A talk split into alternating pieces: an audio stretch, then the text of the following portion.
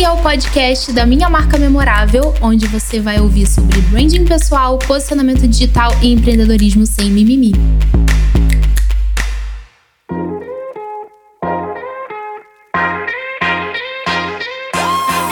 Você sabia que antes de desenvolver o seu marketing pessoal, é importante que você tenha desenvolvido o seu branding pessoal? Esse episódio é para falar basicamente das diferenças entre um e outro e também como é que você faz o seu.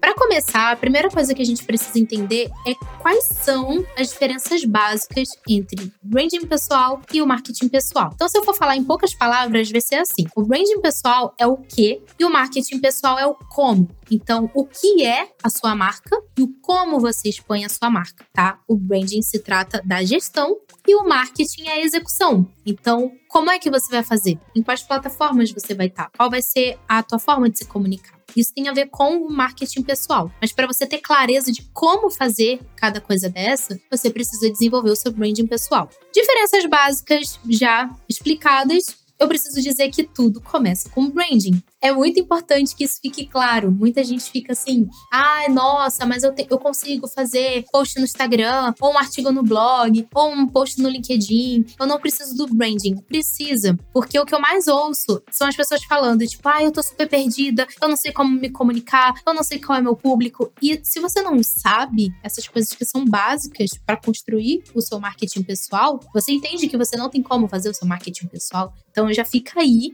que o branding, ele não é só necessário, ele é fundamental para o processo. Ele é imprescindível. E aí, uma outra coisa que é muito comum é o questionamento sobre o momento em que a gente migra do que para o como faz. Então, dentro do branding, tem o primeiro episódio aqui do, do podcast, eu tô falando sobre o que é o branding pessoal. Se você não ouviu, recomendo que você ouça para você poder entender e contextualizar esse episódio aqui. Você precisa ter um cenário é, bem compreendido para você conseguir gerir esse cenário. E esse cenário é o que eu chamo de universo da marca pessoal. Então, todas as coisas que compõem o seu universo, pessoas, né, os relacionamentos, a, os objetos que você tem ao seu redor, as coisas que você gosta, gosta, os seus valores, a, as suas competências, o que você gosta, o que você não gosta, né? No que, que você acredita. É, to, todas, todas essas, essas coisas, você até gaguejou aqui, porque é tanta coisa que faz parte do nosso universo pessoal que, assim, eu tô falando de forma muito rasa até. Mas só para você poder entender.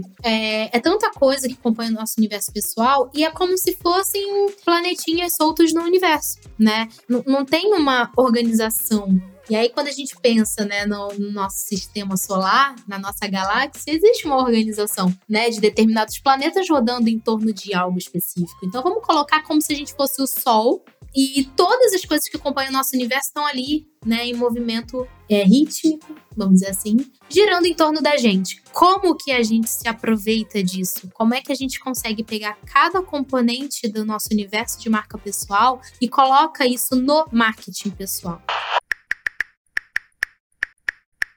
Então, pontos que são necessários entender a respeito de branding pessoal: autoconhecimento. Bato nessa tecla até morrer. Não importa. Sempre vou bater nessa tecla. Que mais? Além disso, mercado. Você ter clareza do seu mercado de atuação. E o seu mercado, que eu quero dizer, é o teu ecossistema. O teu ecossistema inteiro. O que, que é o ecossistema? Não é só o que você faz, mas as pessoas que estão ao seu redor que fazem parte desse mercado. Né? É tudo que faz parte. São as pessoas, são as funções, os cargos, a, a, os locais né, os objetivos, tipo, tudo isso precisa estar tá muito claro para que você consiga usar os seus componentes de marca pessoal para você fazer uma boa gestão, né, da sua marca você, associando ao mercado que você está querendo atuar, ou que você atua, que você está querendo se fortalecer, enfim, independente do momento que você esteja vivendo, ou começando nesse mercado, mas autoconhecimento, conhecimento de mercado é a equação perfeita, é igual a posicionamento. Sem esses dois, é difícil você fazer o posicionamento. E o posicionamento é o marketing pessoal, é o momento do, né, o, o como faz. Então, o momento em que eu vou escolher as plataformas onde eu vou atuar, as pessoas com quem eu quero me relacionar, tudo isso, tudo que compõe o seu universo, tem a ver com o marketing pessoal, né? O, qual é a mensagem que eu quero passar? E quais são os atributos da minha marca pessoal que eu vou usar a favor disso, tá? Então, esse é o momento em que você percebe, ok, eu sei, eu, eu me conheço bem. Obviamente, autoconhecimento não é 100%, a gente passa uma vida inteira sem se autoconhecer, mas acontece da gente se conhecer muito bem cada vez mais, é um processo de evolução.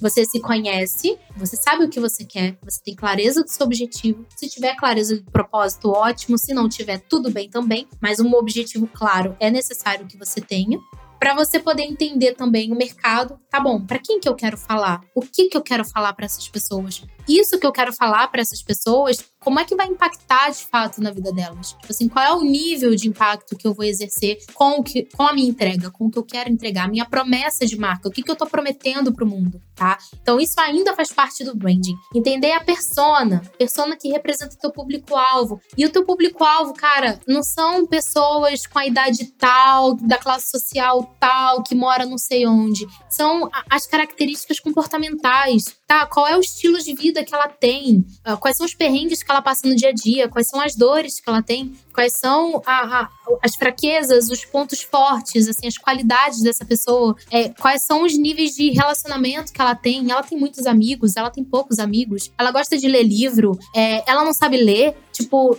quando você tem um conhecimento mais profundo dessa persona, né, que, que representa a tua audiência, você vai saber exatamente como fazer o teu marketing pessoal. Você vai saber como atuar. Então, esse conhecimento é fundamental. O branding, mais uma vez, ele é fundamental para que você desenvolva o tal do marketing pessoal.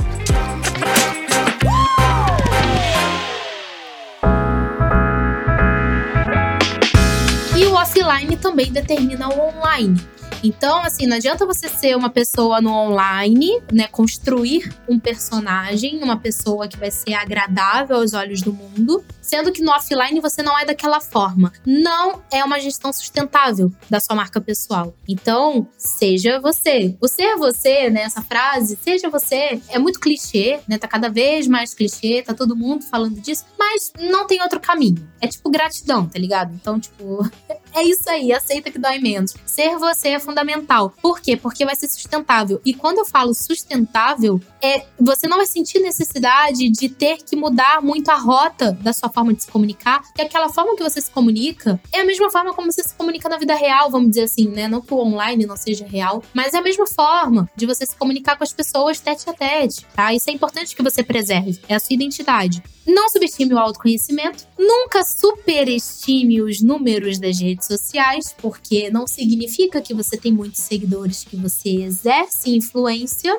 e não só exercer influência, mas que de fato você está sendo relevante, a tua promessa ela é válida. Então a gente acaba né, tendo essa falsa ilusão de que 50 mil seguidores estão validando o nosso trabalho. Não, não significa absolutamente nada. Você tem que pensar que entre esses 50, esses 50 milhões é ótimo mas 50 mil pessoas são 50 mil pessoas que, primeiro, não é todo mundo que recebe a tua mensagem, mas, né, falando mais pelo algoritmo do Instagram, por exemplo, mas tem pessoas que seja 100 pessoas. O não é o número que vai determinar, tem ali mostrando para todo mundo a métrica visível, mas é realmente a interação, é o relacionamento que existe com você, é a congruência, né, do que essas pessoas acreditam e com a tua promessa de marca, com o que você acredita, com o que você está levando para essas pessoas. Então, não superestime os números nas redes sociais, tá?